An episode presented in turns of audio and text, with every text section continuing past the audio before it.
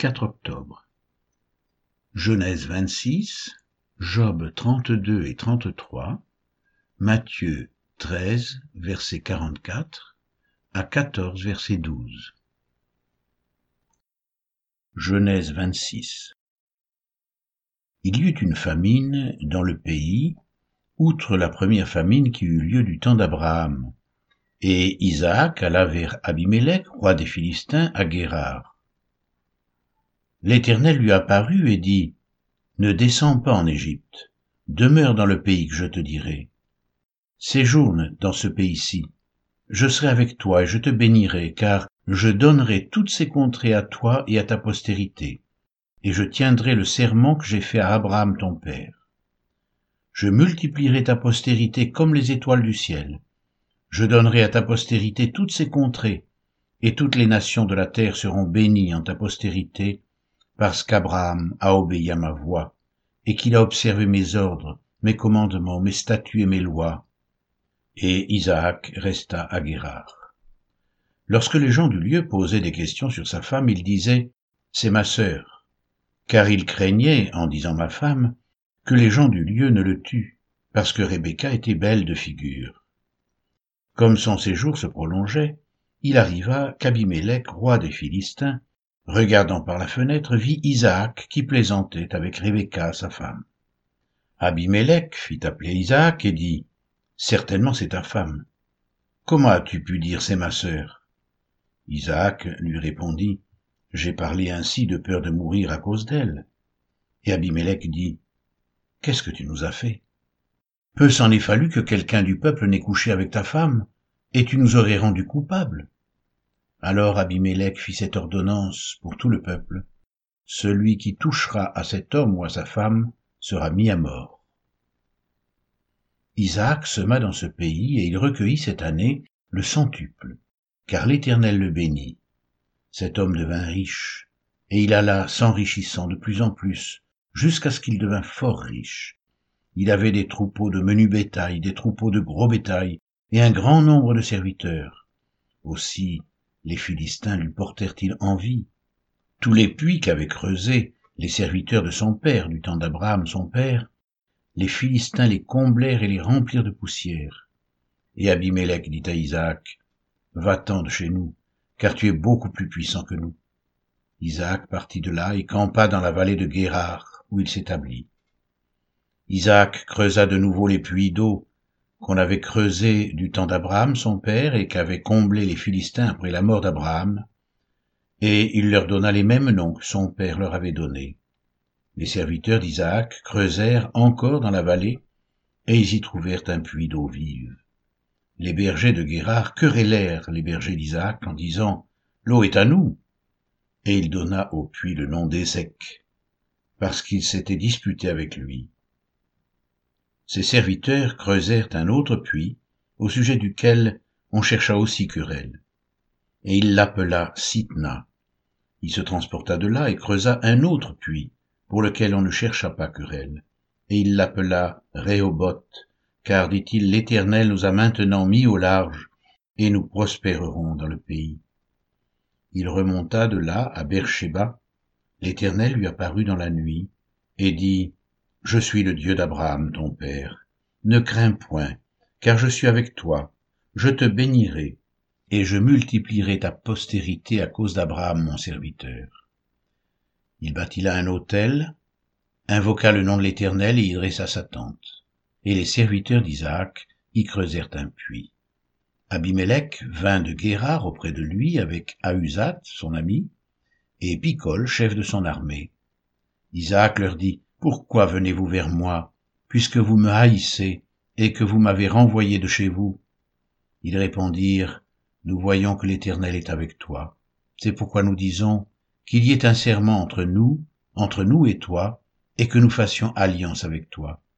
Jure que tu ne nous feras aucun mal, de même que nous ne t'avons point maltraité, que nous t'avons fait seulement du bien, et que nous t'avons laissé partir en paix.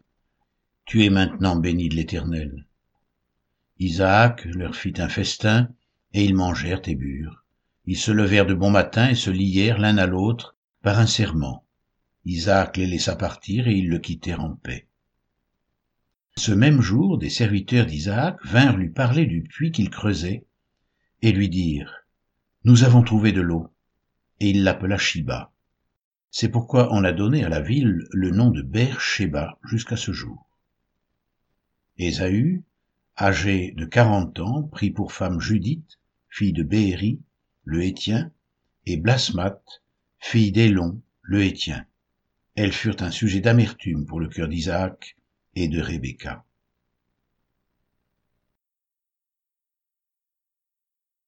Job 32 Ces trois hommes cessèrent de répondre à Job parce qu'ils se regardaient comme justes.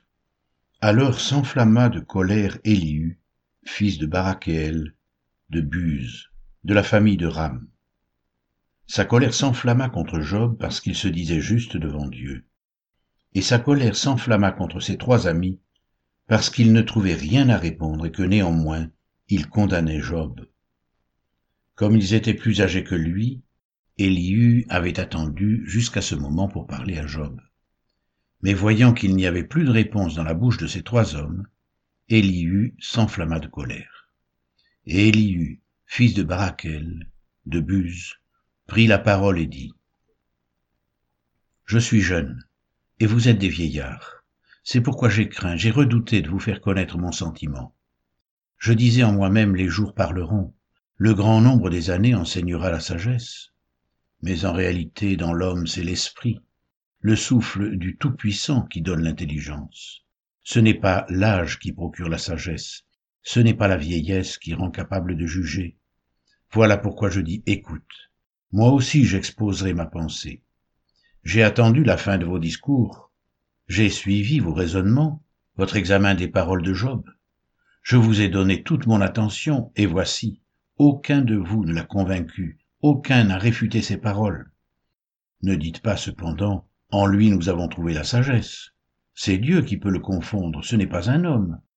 Il ne s'est pas adressé directement à moi, aussi lui répondrai-je tout autrement que vous. Ils ont peur, ils ne répondent plus, ils ont la parole coupée. J'ai attendu qu'ils aient fini leur discours, qu'ils s'arrêtent et ne sachent que répliquer. À mon tour je veux répondre aussi. Je veux dire aussi ce que je pense, car je suis plein de paroles. L'esprit me presse au-dedans de moi. Au-dedans de moi, c'est comme un vin qui n'a pas d'issue, comme des outres neuves qui vont éclater. Je parlerai pour respirer à l'aise, j'ouvrirai mes lèvres et je répondrai. Je n'aurai point égard à l'apparence et je ne flatterai personne, car je ne sais pas flatter. Mon Créateur m'enlèverait bien vite. Job 33 Maintenant donc, Job, écoute mes discours. Prête l'oreille à toutes mes paroles. Voici j'ouvre la bouche. Ma langue se remue dans mon palais. C'est avec droiture de cœur que je vais parler. C'est la vérité pure qu'exprimeront mes lèvres. L'Esprit de Dieu m'a créé, et le souffle du Tout-Puissant m'anime. Si tu le peux, réponds-moi, défends ta cause, tiens-toi prêt. Devant Dieu je suis ton semblable j'ai été comme toi formé de la boue. Ainsi mes terreurs ne te troubleront pas, et mon poids ne saurait t'accabler. Mais tu as dit à mes oreilles, et j'ai entendu le son de tes paroles. Je suis pur, je suis sans péché, je suis net, il n'y a point en moi d'iniquité. Et Dieu trouve contre moi des motifs de haine, il me traite comme son ennemi, il met mes pieds dans les ceps, il surveille tous mes mouvements. Je te répondrai qu'en cela tu n'as pas raison car Dieu est plus grand que l'homme. Veux-tu donc disputer avec lui, parce qu'il ne rend aucun compte de ses actes? Dieu parle cependant tantôt d'une manière, tantôt d'une autre, et l'on n'y prend point garde. Il parle par des songes, par des visions nocturnes, quand les hommes sont livrés à un profond sommeil, quand ils sont endormis sur leur couche, alors il leur donne des avertissements et met le sceau à ses instructions, afin de détourner l'homme du mal et de le préserver de l'orgueil, afin de garantir son âme de la fosse et sa vie des coups du glaive. Par la douleur aussi l'homme est repris sur sa couche. Quand une lutte continue vient agiter ses os, alors il prend en dégoût le pain, même les aliments les plus exquis. Sa chair se consume et disparaît, ses os qu'on ne voyait pas sont mis à nu, son âme s'approche de la fosse et sa vie des messagers de la mort mais s'il se trouve pour lui un ange intercesseur, un d'entre les mille, qui annonce à l'homme la voie qu'il doit suivre, Dieu a compassion de lui et dit à l'ange, délivre-le, afin qu'il ne descende pas dans la fosse. J'ai trouvé une rançon. Et sa chair a plus de fraîcheur qu'au premier âge. Il revient au jour de sa jeunesse. Il adresse à Dieu sa prière, et Dieu lui est propice, lui laisse voir sa face avec joie, et lui rend son innocence. Il chante devant les hommes et dit J'ai péché, j'ai violé la justice, et je n'ai pas été puni comme je le méritais. Dieu a délivré mon âme pour qu'elle n'entre pas dans la fosse, et ma vie s'épanouit à la lumière. Voilà tout ce que Dieu fait, deux fois, trois fois avec l'homme, pour ramener son âme de la fosse, pour l'éclairer de la lumière des vivants. Sois attentif, Job, écoute-moi, tais-toi et je parlerai. Si tu as quelque chose à dire, réponds-moi. Parle, car je voudrais te donner raison. Si tu n'as rien à dire, écoute-moi. Tais-toi je t'enseignerai la sagesse.